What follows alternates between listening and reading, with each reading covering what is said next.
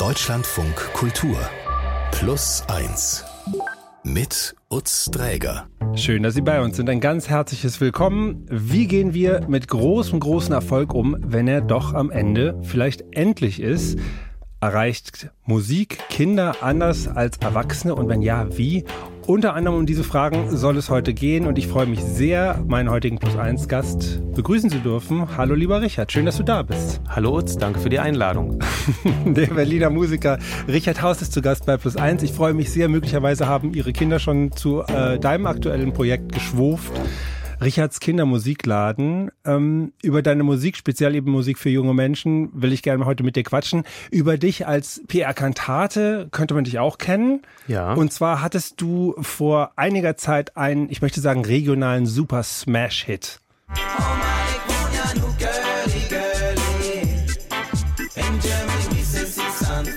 So, einen ganzen Sommer lang kam man an diesem Lied in Berlin nicht mehr vorbei, lief rauf und runter, überall PR-Kantate, Girly Girly. Es ging um Berliner Plätze und ein Lebensgefühl. Der Song strahlt eine enorme Liebe für die Stadt aus und ich glaube, du wurdest in dieser Zeit auf dem Hoch total zurückgeliebt, oder? Wie fühlte sich das an? Ja, und ich, äh, ich liebe dieses Lied bis heute selber immer noch. Also das ist das eigentlich das Schönste an dem Song und an der Geschichte ist für mich persönlich, dass ich bis heute dieses Liedes nicht überdrüssig geworden bin, wie man mhm. auf Hochdeutsch sagt, sondern ich habe immer noch Bock drauf. Mhm. Und das kam gefühlt aus dem Nichts und dann allein neun Wochen Platz eins der regionalen Charts und du hast im Superheldenkostüm den damaligen regierenden Bürgermeister Klaus Wowereit im Roten Rathaus besucht. Wie das sich alles ereignet hat, darüber würde ich auch gerne heute noch mal mit dir reden.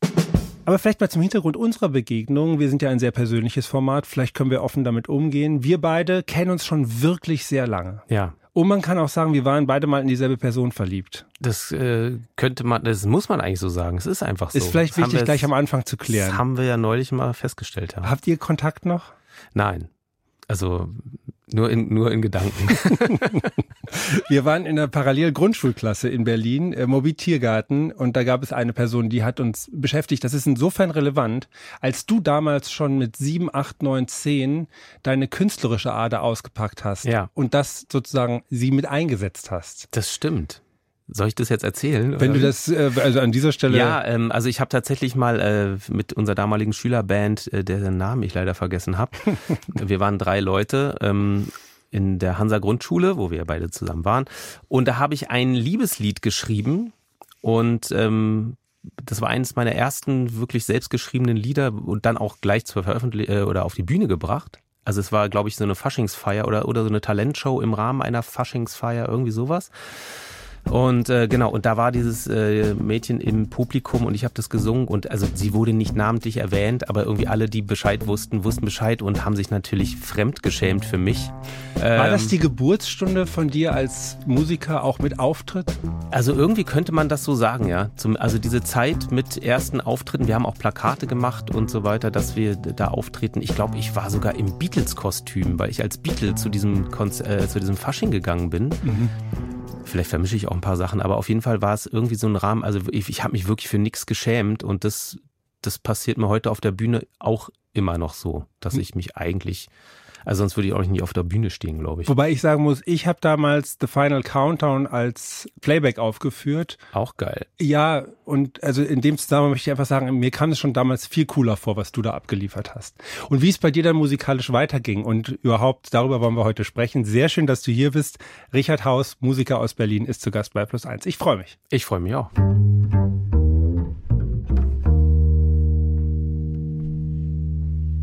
Und lieber Richard, du bist ja so, äh, hattest so eine richtige Story, kann man sagen, vom Fensterputzer zur Aufmerksamkeit von Millionen.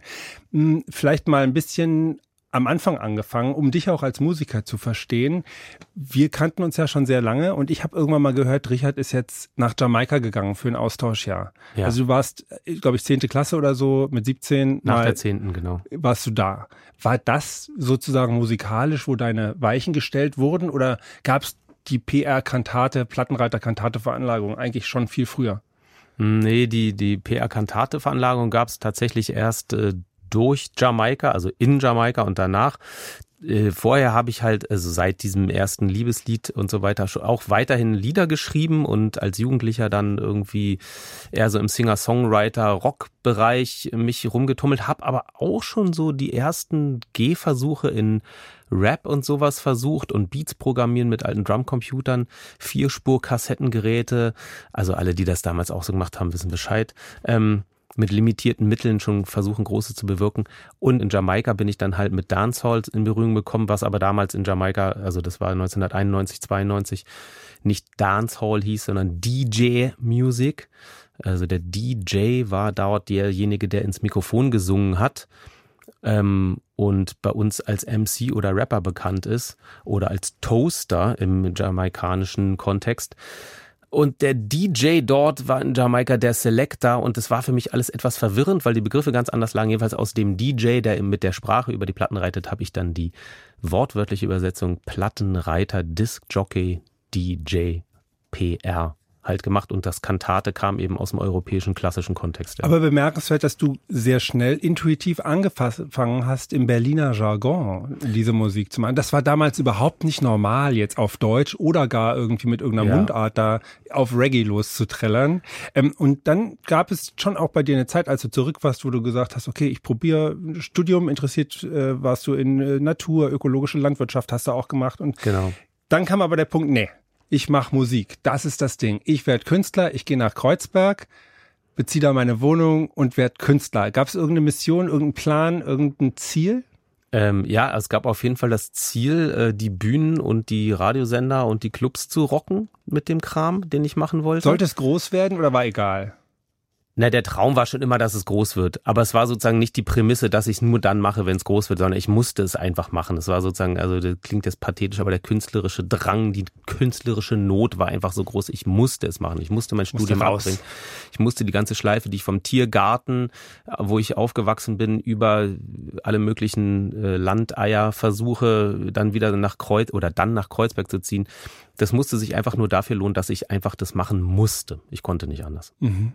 Und in dieser Zeit, Ende der 90er, Anfang der 2000er, ist irgendwann auch Girly Girly entstanden. Du hast in der Nähe, muss man vielleicht jetzt auch nach außen mal, also außerhalb von Berlin erklären, Görlitzer Park, da hast du gewohnt. Wiener Straße, glaube ich. Genau. Äh, und der wird, der Görlitzer Park wird eben auch Girly genannt. Genau. Und der war damals, vor 20 Jahren jetzt genau, 2003, äh, noch nicht so in aller Munde wie jetzt. Der Park stand für viel mehr und war noch nicht so runter reduziert auf so einen Problempark. Mhm. Und du hast im Prinzip auf eine Coverversion das Ganze getextet, ähm, und zwar von Girly Girly, Sophia George aus den 80ern, ein Reggae-Hit. Weißt du noch, wie der Song in deinem Kopf entstanden ist? Einfach so? Weil es ähm, so naheliegend ist eigentlich? Es, es ist so naheliegend. Ich bin, als ich dann dahin gezogen bin an den Görlitzer Bahnhof, dann äh, hatte ich halt so Aufbruchstimmung und konnte endlich das machen, was ich die ganze Zeit schon machen musste. Und weil ich dann äh, halt, weil alle Leute gesagt haben, ach, du wohnst jetzt am Girlie, ja, lass mal Girlie treffen und so weiter. Und ich äh, irgendwie mit dem Wort halt so umgeben war. Ich habe das vorher als Tiergartner nicht so gewusst, dass man den Görlitzer Park immer Girlie nennt. Habe ich dann halt irgendwie erst so richtig auf den Schirm bekommen und habe dann aus Witz für mich immer gesungen, ah, wie cool, ey, ich wohne jetzt girly, girly, oh Mann, ich wohne ja nur girly, girly. Und war einfach, ich einfach so gefreut, dass ich da jetzt in Kreuzberg bin, am Girly und habe aus Witz für mich im Kopf immer dieses Lied getrellert. Und bis es dann dazu kam, dass ich das mal jemandem vorgesungen habe oder aufgenommen habe, äh, hat es eine Weile gedauert und ich habe es eigentlich mal als Schubladenwitz verstanden. Und in diesem Lied geht es im Endeffekt um viele Berliner Plätze, die dann irgendwie so ähm, ihren Raum finden, die du alle aufzählst.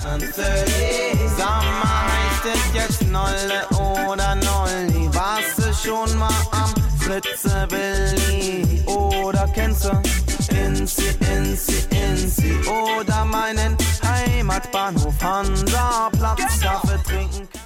So, und dass dieses Lied einen Nerv trifft, hast du selber dann auch eigentlich erst im Radio erfahren. Kannst du diese Situation mal schildern? Ja, also ich habe in der Zeit tatsächlich Fenster geputzt, also neben anderen äh, Behelfsjobs, um mich irgendwie über Wasser zu halten, um dann nachts immer an meiner Musik zu arbeiten. Ähm, da schon mit digitalem Achtspurgerät und einem Akai-Sampler und einem Atari ST-Computer. ähm, äh, genau, und habe äh, in Wohnungen privat Fenster geputzt das war eigentlich der lukrativste Job von allen, muss ich sagen.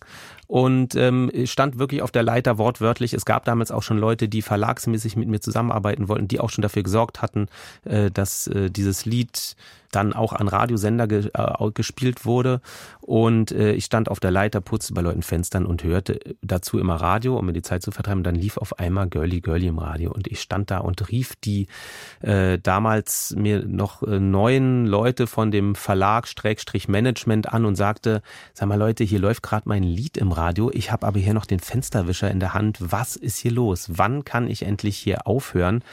Von der Leiter runterkommen und endlich auf die Bühne, ja, den Fensterwischer gegen das Mikrofon austauschen. Also es klingt auch völlig dahergeholt, aber es war wirklich so.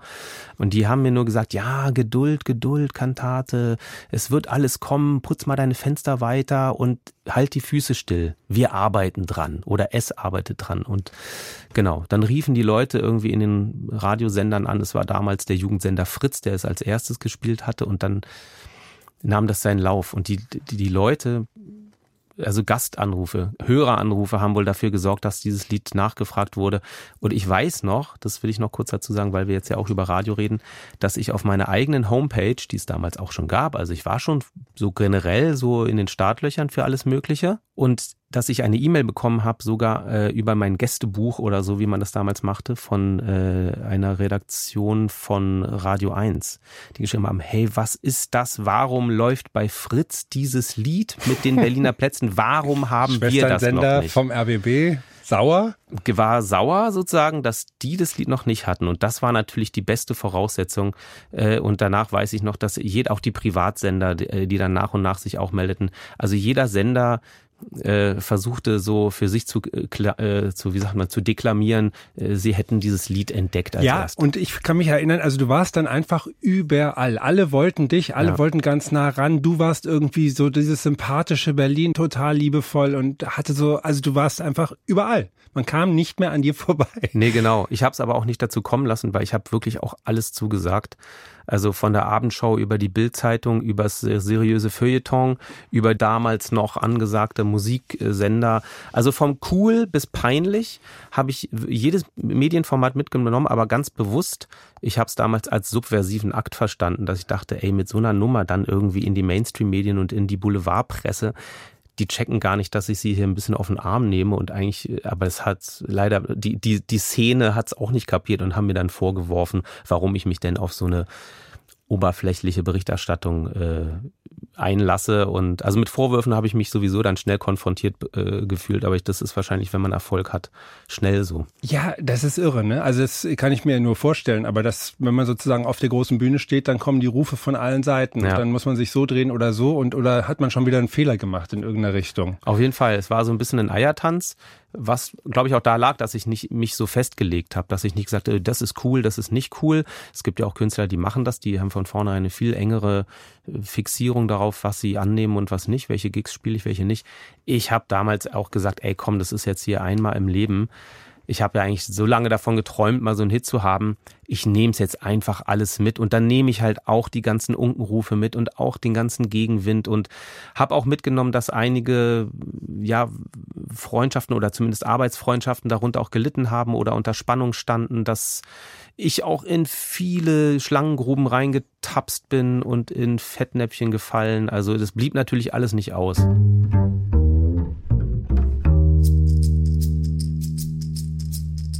Nach einiger Zeit gab es dann auch so ein bisschen so eine Landung. Einfach weil dieser Riesenerfolg, den du da hattest, den konnte man nicht fortsetzen oder ist dir dann in dem Fall nicht gelungen. Ich finde, du hast auch noch weitere tolle Lieder gemacht, du hast auch mehrere Alben noch rausgebracht. Mhm. Ich habe zum Beispiel sehr gerne in Berlin mit meiner Tochter immer gehört. Yes. Laut äh, schreien. Das lief ja auch noch relativ gut im Radio, das muss man sagen. Das war dann nochmal so ein, das war noch ein ganz guter Anschluss, der sogar auch irgendwie in Weimar der große Hit war. Da lief es zum Beispiel in einem Sender rauf und runter. Es gab immer noch so kleine Überraschungsanerkennungserfolge, Mhm. nenne ich es jetzt mal. Aber du hast schon recht. Also der, es, es ging danach nicht steil bergauf mit der Karriere, sondern es über ein paar Jahre ging es dann eigentlich immer mehr zurück. Ja. Und wie war das dann festzustellen, dass man da nicht mehr hinkommt? Das war, äh, also die, die Initialzündung war ein Gespräch durch äh, den Bassisten meiner damaligen Band. Der meinte zu mir, pass mal auf, wir haben irgendwie so und so wenig Gigs, jetzt wurde der Gig wieder abgesagt, dieser Auftritt äh, ist auch in der Schwebe, wir können als Band jetzt nicht hier irgendwie immer im Bereitschaftsdienst sein, ähm, äh, sondern irgendwie, vielleicht müsste man mal als Band mindestens mal eine Sommer- äh, oder eine Winterpause einlegen. Und dann mal weiter gucken, so, weil das funktioniert ja so nicht mehr. Und dann habe ich das äh, schweren Herzens auch gemacht, weil ich das auch eingesehen habe und war dann aber mit der Tatsache konfrontiert, so Mist, es läuft eigentlich nicht mehr. Die Live-Auftritte liefen nämlich eine Zeit lang noch ganz gut und das war irgendwie auch noch ein, das Gefühl von wegen, da könnte was draus werden. Aber es ging immer irgendwie zwei Schritte vor, einen zurück oder einen vor, zwei zurück. Und äh, irgendwie war so der, war so ein bisschen festgetreten alles. Mhm. Und mit der Winterpause der Band bin ich dann aber irgendwie in einen kompletten jahrelangen Winterschlaf verfallen, was Per Kantate antrifft. Und ich brauchte auch ehrlich gesagt einfach dann Kohle. Ich hatte auch einfach gar kein Geld mehr und musste auch einfach mal wieder irgendwie finanziell auf die Beine kommen äh, und habe mir dann halt andere Gelegenheiten gesucht oder sie haben mich gefunden. Äh, auch teilweise erstmal wider Willen habe ich dann Sachen gemacht, die ich am Anfang immer eher nicht so machen wollte. Kommen wir vielleicht noch zu. Eine Frage stelle ich mir nur noch. Würdest du jetzt im Nachhinein sagen, super, dass mir das passiert ist? Oder, oh Mann, das hat es mir auch schwer gemacht, einfach mal einmal so vom Erfolg durchgeföhnt zu werden mhm. und danach mit einer Normalität wieder arbeiten zu müssen? Tja, das ist eine sehr gute Frage. Ähm, das bleibt bis heute ambivalent. Also als, als reine Lebenserfahrung äh, bin ich froh, das äh, gemacht zu haben, weil dann brauche ich es jetzt nicht nochmal unbedingt. Ja, also ich habe das Thema einmal durch im verhältnismäßig überschaubaren Rahmen. Jetzt nicht Deutschland und europaweit berühmt, geschweige denn weltberühmt, passiert ja auch Leuten, sondern so regional hauptsächlich. Ähm, aber ich habe es alles einmal durchgespielt und äh, manchmal hängt es mir aber natürlich trotzdem noch nach. Ähm, aber vor allem eher so, dass ich denke, hm, also ich weiß jetzt so nach einer charakterlichen Weiterentwicklung, die ich glaube hingelegt zu haben, äh, natürlich hätte ich die Entscheidung damals so treffen können. Ich hätte vielleicht, also oder ja, doch hätte, hätte auf den und den Freund so hören können oder diese Warnung ernst nehmen können oder auf mein Bauchgefühl besser hören können. Dann hätte ich es vielleicht auch ein bisschen besser hinbekommen. Aber ich habe es mir nicht leicht gemacht damals. Ich habe es aber auch den Leuten, die mit mir zusammengearbeitet haben, nicht leicht gemacht. Das weiß ich, das wusste ich auch damals schon, weil ich einfach auch immer gerne so viele Projekte gleichzeitig mache. Ich habe damals nicht nur Girly Girly Musik per Kantate verfolgt, sondern auch noch verschiedene andere Sachen gleichzeitig. Das hat die Sache nicht unbedingt einfacher gemacht. Kommen wir vielleicht sogar noch drauf. Ein Hörspiel hast du da gemacht. Hier Zum Beispiel. In ja. diesem Haus. Ja, das wurde jetzt gerade erst wieder wiederholt. Mhm. PR Kantate. Richard Haus ist zu Gast heute bei Plus Eins. Freut mich sehr.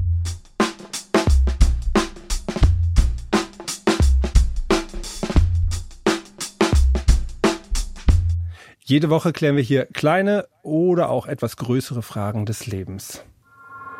Plus 1. Die Antwort. Die Frage mitgebracht hat mein heutiger Plus 1 Lieblingsgast, der Musiker Richard Haus, auch bekannt als PR Kantate. Und wir freuen uns sehr über die Unterstützung vom dem Coach Michael Kurt, auch bekannt als der Rapper Curse. Hallo, schön, dass du Zeit für uns gefunden hast. Absolut, ganz vielen Dank für die Einladung. Darf ich vorher noch was sagen? Ja. Bevor wir auf dein High Curse, äh, ist, ich bin echt äh, positiv überrascht, dass, äh, dass du tatsächlich zugesagt hast. Ähm, weil das war von mir so eine, als im Vorgespräch habe ich gesagt, so ja, keine Ahnung, hm. frag doch Curse, der ist doch jetzt auch Coach und so. Es war aber nur so dahingesagt und dann hat Utz das aber gleich für bare Münze genommen und deswegen finde ich das ziemlich abgefahren. Ähm, genau, weil ich, ich kenne dich seit ich äh, halt angefangen habe, mich mit Deutschrap zu beschäftigen. Ob du mich kennst, mhm. weiß ich nicht. Weil, Natürlich. Ja, echt, ja, geil. Ja, voll. Freut mich sehr, dass ich dir die Frage stellen darf. ja, Mann, ey, ich, ich, ich habe vielleicht keine Antwort für dich, aber ich freue mich, dass wir das gemeinsam ja, über die Frage sprechen. Das, das ist gut, dass wir damit auch. mal anfangen, vielleicht an dieser Stelle. Richard, magst du die Frage formulieren? Ich versuche jetzt mal die Frage so zu formulieren, wie ich sie formulieren möchte. Also, ich war vor 20 Jahren mal kurz davor, ein stadionfüllender Popstar zu werden. Es ist mir aber irgendwie nicht geglückt. Meine Frage ist, meine eigene Frage an mich ist immer, habe ich jetzt wirklich mittlerweile damit abgeschlossen mit dem Thema oder mache ich mir das nur vorzuteilen, dass ich damit abgeschlossen habe? Die Anschlussfrage ist dann, woran kann ich das eigentlich erkennen, ob ich wirklich damit abgeschlossen habe oder ob es eigentlich mich noch total umtreibt? Hast du denn eine okay. Idee? Also die Frage, woran erkennt man, dass man mit etwas abgeschlossen hat oder nicht? Das ist sehr individuell. Mm, und ich glaube, dass, dass, wenn man sich die Frage schon stellt, habe ich damit wirklich abgeschlossen oder nicht, dann lohnt es sich zumindest da ein bisschen genauer hinzugucken. Mhm. Das, das ist ja gut, das machen wir ja jetzt. Ähm, ich bin ja grundsätzlich auch, obwohl es ja hier um Antworten geht, eher Fan von guten Fragen als von irgendwelchen vorgefertigten Antworten. Und das ist schon mal eine sehr, sehr gute Frage. Und wenn man dieser Frage beginnt nachzugehen, ist es schon super. Denn grundsätzlich kann man sagen, wenn so ein Schmerz da ist, ein Verlustschmerz oder ein, ey, ich weiß nicht, oder da, wenn, wenn es da ist, wenn der Zweifel da ist, wenn der Schmerz da ist, dann ist es auch gut, das ernst zu nehmen. Denn eine Sache funktioniert nicht, sich sowas im Kopf auszureden. Das ist so wie der Verlust von einem geliebten Menschen. Also das kann man sich im Kopf nicht ausreden. Mhm. Ähm, da muss man irgendwie, so blöd wie es klingt, aber da muss man durch. Man muss damit arbeiten. Und Jetzt könnte man irgendwie vielleicht zwei, drei Gegenfragen stellen. Ähm, was ich immer ganz interessant finde, ist den Gedanken zu haben, Ziele haben ganz oft damit zu tun, dass man einen Wunsch oder eine Vorstellung davon hat, was das Ziel bedeuten würde, was für ein Gefühl dieses Ziel auslösen würde. Zum mhm. Beispiel, wenn ich den Erfolg, äh, wenn ich das Stadion fülle, dann äh, habe ich nie wieder Geldprobleme. Oder dann werde ich endlich gesehen und geliebt. Oder dann hat sich alles gelohnt. Oder dann habe ich keine Sorgen mehr. Oder was auch immer das ist. Wenn man dem beginnt, ein bisschen auf den Grund zu gehen, was, welches Gefühl, welche Sehnsucht, welches Bedürfnis steckt eigentlich hinter diesem Wunsch, ja.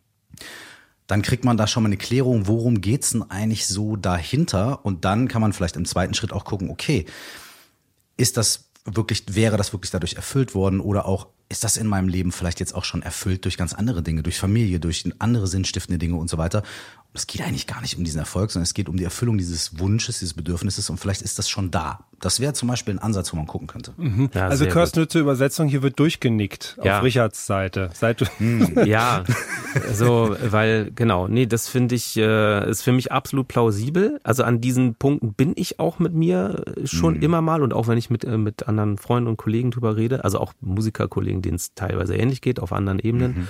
Ähm, und äh, trotzdem habe ich manchmal das Bedürfnis, so, mhm. so damit abzuschließen.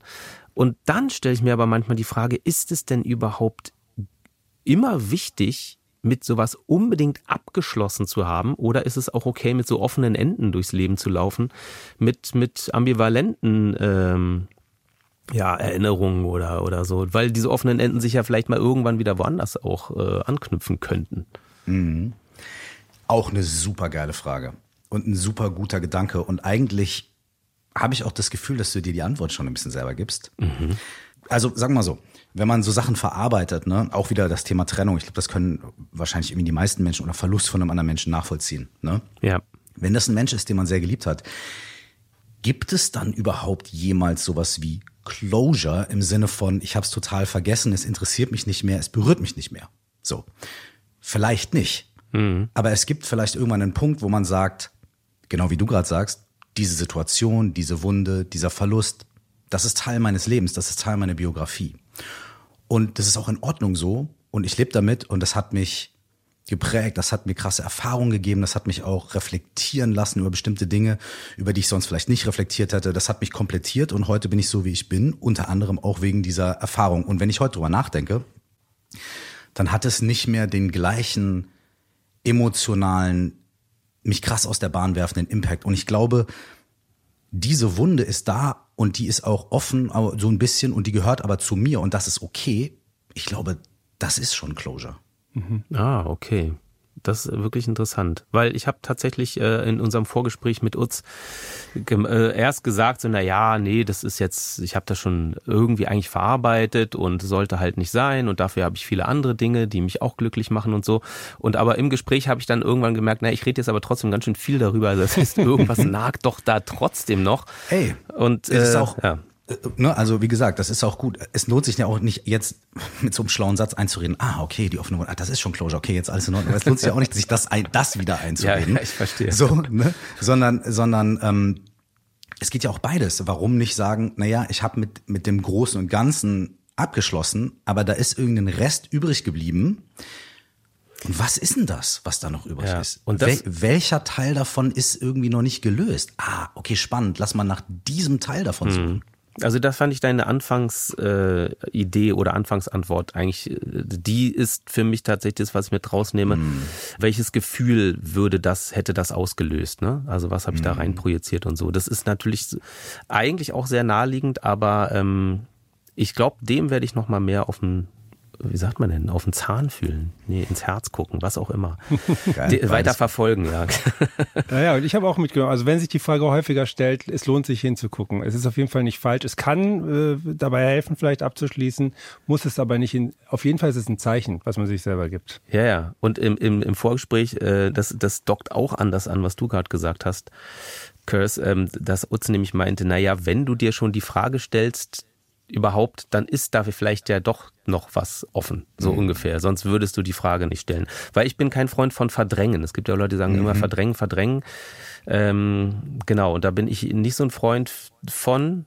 Manchmal ist es Tieftauchen, aber natürlich auch irgendwie ausweglos und grundlos. Kann mhm. auch passieren. Deswegen versuche ich da sozusagen äh, den Weg zu finden, der irgendwie so eine, ja, eine Möglichkeit gibt, dass ich beides irgendwie hinkriege. Mhm. Tief zu blicken, aber trotzdem äh, hoch zu schwimmen oder so. Ey, da sind sie die Sätze. Oh Gott. Die guten Fragen und äh, auch und, und, auch direkt die guten Sätze. Ja, Mann. Ja, aber äh, danke. Diesen, diesen Sweet Spot zu erwischen, ja. ne? Das ist, das, vielleicht geht's auch darum, genau diesen Sweet Spot zu erwischen, zu sagen, ich verdränge das nicht, ich schaue mir das an, ich gucke da auch tief, aber gleichzeitig weiß ich auch, man kann ja immer weiter gucken und immer tiefer gucken. Und dann geht noch was auf, und dann geht noch was auf. Ne? Solange wir leben, gehen immer irgendwo neue Türen auf und so weiter. Und irgendwann aber auch zu sagen, ja, ich gucke und ich bin mir dessen auch irgendwie einigermaßen bewusst. 100 Prozent bis zum Ende werde ich vielleicht mich selbst und die Welt nie verstehen. Und damit bin ich auch cool. So. Und da, und da, das ist dieses auch trotzdem oben schwimmen. So voll das schöne Bild, finde ich. Mhm. Okay, Curtis, vielen Dank. Das hat für mich in der Kürze der Zeit jetzt tatsächlich äh, meinen Horizont erweitert. Und ich würde mal sagen, wenn ich dir die Rückmeldung geben darf, äh, neben deiner äh, ausgesprochenen gelungenen Rap-Karriere bist du auch ein echt guter Coach geworden, wenn ich das jetzt nach den paar Minuten beurteilen kann. Dankeschön, mein Lieber. Ja, ich war auch nochmal ganz äh, offiziell. Vielen Dank für die Unterstützung. Der Coach, Autor und Musiker Michael Kurt alias Curse war das hier bei Plus Eins. Vielen Dank und alles Gute. Vielen Dank euch. Alles Gute, hau rein. Ciao. Tschüss. Euch auch, ciao.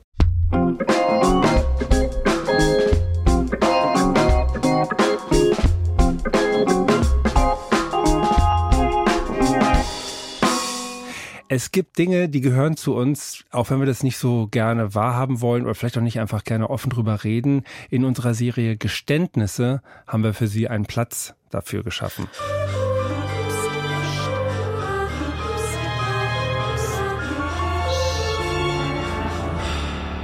Kleine Geständnisse. Ich habe mal eine Zeit lang äh, Zuglaufschilder geklaut. Zuglaufschilder äh, sind in äh, Zugwaggons angebracht und zeigen, von wo der Zug abfährt und über welche Station er dann an sein Ziel kommt und benennt dieses Ziel. Heute gibt es die gar nicht mehr in den modernen Zügen, da sind die auf elektronischen Displays. Damals waren es noch Kunststoffschilder, und äh, eine Zeit lang war es äh, für mich ein etwas ähm, abenteuerliches Hobby, diese Zuglaufschilder äh, an mich zu nehmen. Dazu war es notwendig, dass ich zwei Waggons im Auge behielt, ob dort jemand kommt, der mich dabei stören und äh, erwischen könnte.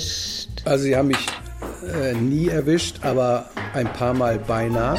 Ich hatte immer gehofft, mir fällt irgendwie ein Verwendungszweck noch ein für diese Schilder. Eine Sache ist mir dann eingefallen. Ich habe diese Zuglaufschilder als äh, Modell dafür genommen, wie sich Menschen äh, zu Beginn eines äh, Seminares vorstellen. Ich habe sie nämlich dann eingeladen, also sich ein persönliches Zuglaufschild sozusagen als Lebenslaufschild äh, zu malen. Also vom Geburtsort über die verschiedenen Stationen, an denen man gelebt hat, bis zu dem Ort, äh, an dem man jetzt aktuell lebt. Es war ja immer auch mit dem Geständnis verbunden, weil ich musste auch erklären, woher ich dieses Zuglaufschild hatte, dass ich äh, im Hintergrund noch 14 weitere hatte etwa. Das habe ich natürlich dann äh, vermieden zu sagen, weil mir der moralische Defekt an der Sache eigentlich immer klar war. Ich äh, stehle hier, hier nahezu Volkseigentum.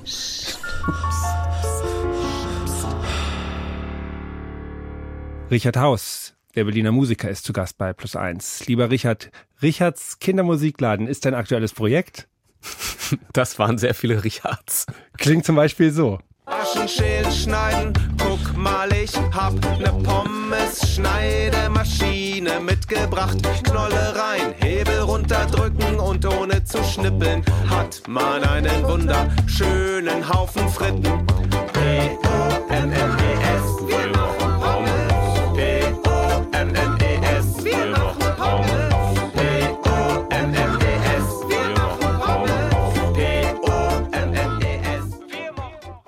Das bist du zusammen mit Die Gang, P-O-M-M-E-S, Pommes, holt mich persönlich stark ab. Ja. Ist das so, wenn man so Musik und Texte für Kinder sich ausdenkt, dass man da so lustvoll drauf losmachen kann? Also ich stelle mir das sehr spaßig vor, oder ist das ein Irrtum?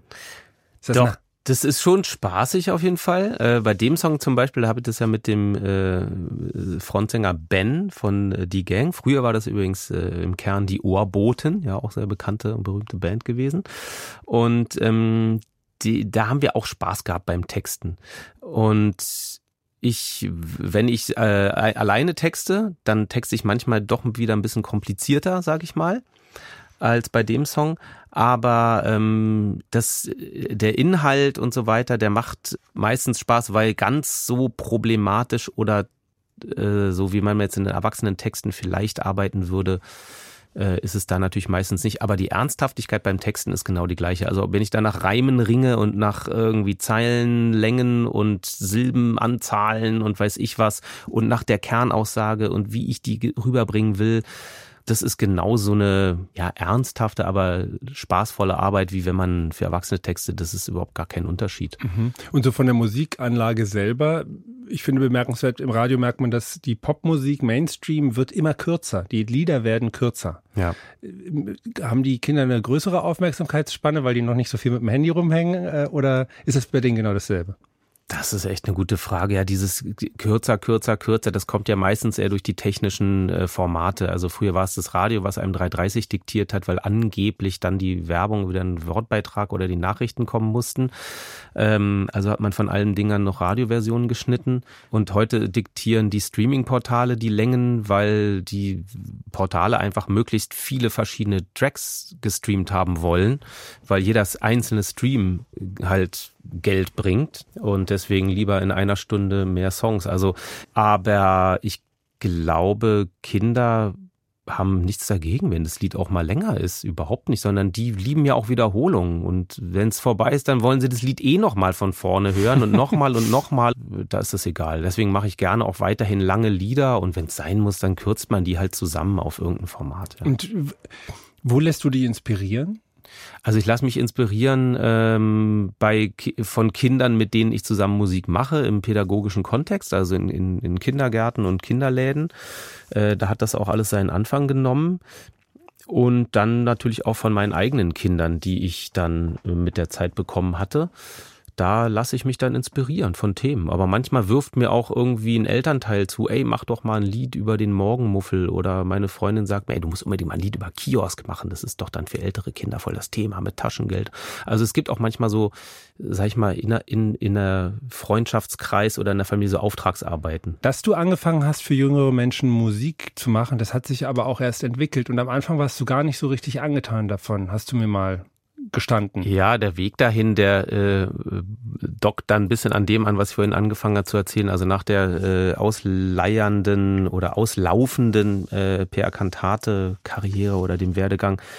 Genau, dann brauchte ich erstmal Jobs und habe dann unter anderem angefangen in Jugendzentren Rap-Workshops zu machen, weil da Bedarf bestand. Da bin ich dann über einen Freund irgendwie da rein und fand es am Anfang eher so ein bisschen, ja, ehrlicher. Das würde ich jetzt als Geständnis zum Beispiel sagen. Äh, am Anfang dachte ich, das ist so ein bisschen, äh, ja, unter meiner Würde. Ich wollte doch jetzt eigentlich zum Pop-Zenit. Jetzt gehe ich hier in eine, irgendeine äh, Jugendzentrumseinrichtung und soll da mit halb motivierten Jugendlichen da Rap-Kurse machen und oh, irgendwie das war irgendwie so ein Gefühl von, jetzt muss ich irgendwie, eigentlich habe ich schon oben auf dem Goldberg gesessen, gefühlt, und jetzt muss ich aber selber in den Schacht, in die Mine und von Hand das Gold rauskratzen für andere.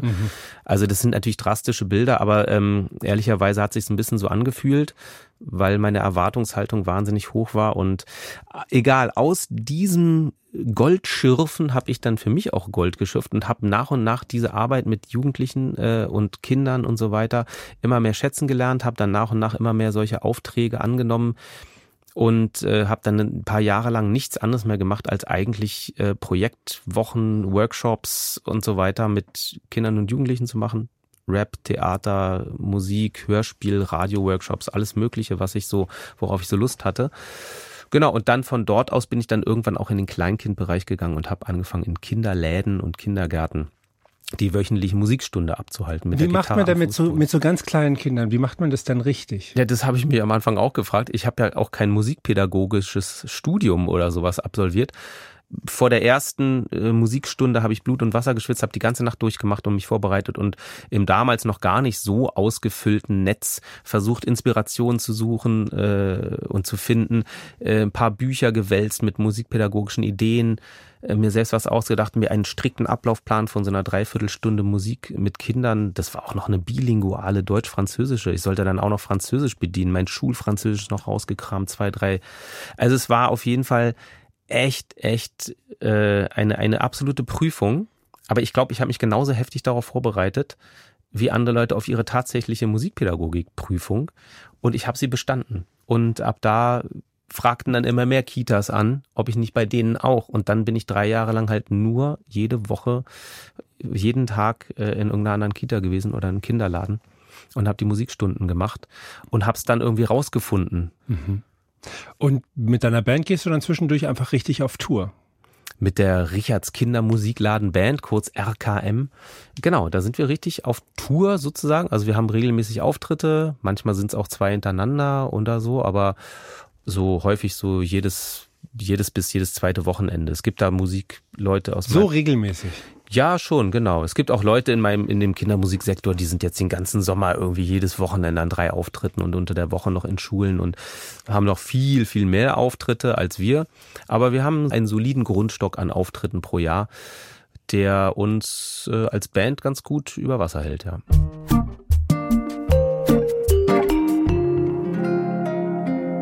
Was wir noch austauschen wollten, war ein Sommermoment. Hast du an etwas so, gedacht? Ein ey. Sommergegenstand bitten wir unsere Gäste häufiger. Etwas, was sie an den Sommer erinnert, mitzubringen. Ja, hab ich. Was macht Richard Haus im Sommer? Ich mach das hier. Es ist Plastik, es ist eine Schwimmbrille. Das ist eine Schwimmbrille mit, mit, mit labbrigen Gummi. Also im Sommer, ich gehe sowieso gerne schwimmen. Das ist so der Sport, den ich für mich rausgefunden habe, den ich mit relativ geringer Hemmschwelle einfach regelmäßig machen kann. Prinzenbad. Nee, Columbia-Bad, finde ich viel schöner da. Äh, auch ist auch mal in den Medien mit irgendwelchen Horrorgeschichten, aber das sind echt irgendwelche Einzelfälle, Leute. Also das Stadtbad Neukölln. Stadtbad Neukölln und ich gehe da einfach gerne Bahnen ziehen äh, oder wenn ich es mal schaffe, ganz früh zu sein, dann bin ich auch im großen sogenannten Plansch- oder Freizeitbecken dann ist das wie ein großer See, wo keiner drin ist. Und bin relativ ambitionierter Hobbyschwimmer und so ein bisschen mit Technik und Kopf unter Wasser und mal ein bisschen Rücken und so weiter. Also schon so, ich mache das aber vor allem, weil ich einfach äh, ein Bin und äh, mir schon seit Kindesbein gesagt habe, hier, du musst Physiotherapie machen und schwimmen gehen. Und das habe ich dann als junger Mann dann irgendwann mal wieder aufgegriffen und es gibt immer so Phasen. Aber ich kaufe mir immer zur Selbstmotivation eine Sommerkarte, 20 Eintritte den ganzen Sommer lang und die muss man dann aber auch abarbeiten im Sommer. Ja, ich weiß. Es ist jetzt Ende August, auf meiner Ja. sind noch 16. Siehst du? Und ich habe nur noch zwölf, glaube ich. Aber die muss man jetzt noch durchziehen und wenn man Glück hat, verlängern die Berliner Bäder dann noch in den Oktober rein, wenn es schon teilweise richtig kalt ist. Aber ich springe auch wirklich gern in jedes kalte Meer und in jeden Bergsee und in äh, wo man auch nur baden oder schwimmen kann, springe ich gerne rein und bin mittlerweile auch sogar immer näher dran am Kaltbaden. Und das noch abschließend. Was sind deine Pläne für die nahe Zukunft? Die Pläne für die nahe Zukunft sind, äh, nächstes Jahr 2024 gerne noch ein neues Richards Kindermusikladen-Album rauszubringen. Gerne mit genauso vielen und noch mehr schönen Auftritten.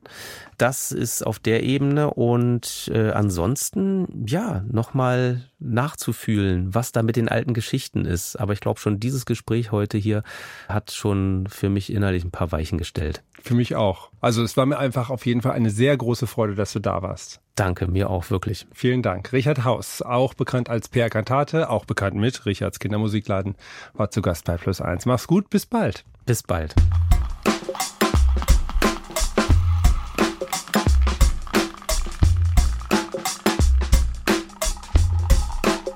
Die eigene Familie besser zu verstehen. Damit beschäftigen sich viele von uns intensiver im Leben. Sie wissen, in jeder Woche erhalten Sie zwei verschiedene Plus eins Podcast-Folgen und in der Folge mit der besonderen Geschichte.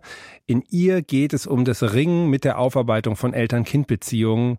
Wir sprechen mit dem Filmemacher Jonas Rothländer über seine Familie und seinen sehr persönlichen Dokumentarfilm Familie haben, in dem er sich zunächst aufmacht, um einen Konflikt zwischen der eigenen Großmutter und dem Großvater besser zu verstehen, wobei dann aber letztendlich viel mehr in Bewegung gerät. Und ich habe gemerkt, als ich meine Mutter mit meinem Großvater erlebt habe, da sind auf einmal dann mir Sachen bewusst geworden aus dem Verhältnis zu meiner Mutter und ähm, was auch nicht gerade leicht ist, meine Mutter zu erleben, mit, mit wie viel Sehnsucht, dass mein Großvater ihr endlich diese Liebe gibt, die sie halt nie bekommen hat, das war ein entscheidender Moment. Jonas Rothländer bei Plus 1. Hören Sie uns auch gerne im Radio, jeden Sonntag zwischen 10 und 12 Uhr auf Deutschlandfunk Kultur. Mein Name ist Utz Träger. Schön, dass Sie bei uns waren. Ich wünsche Ihnen eine gute Zeit und bis bald.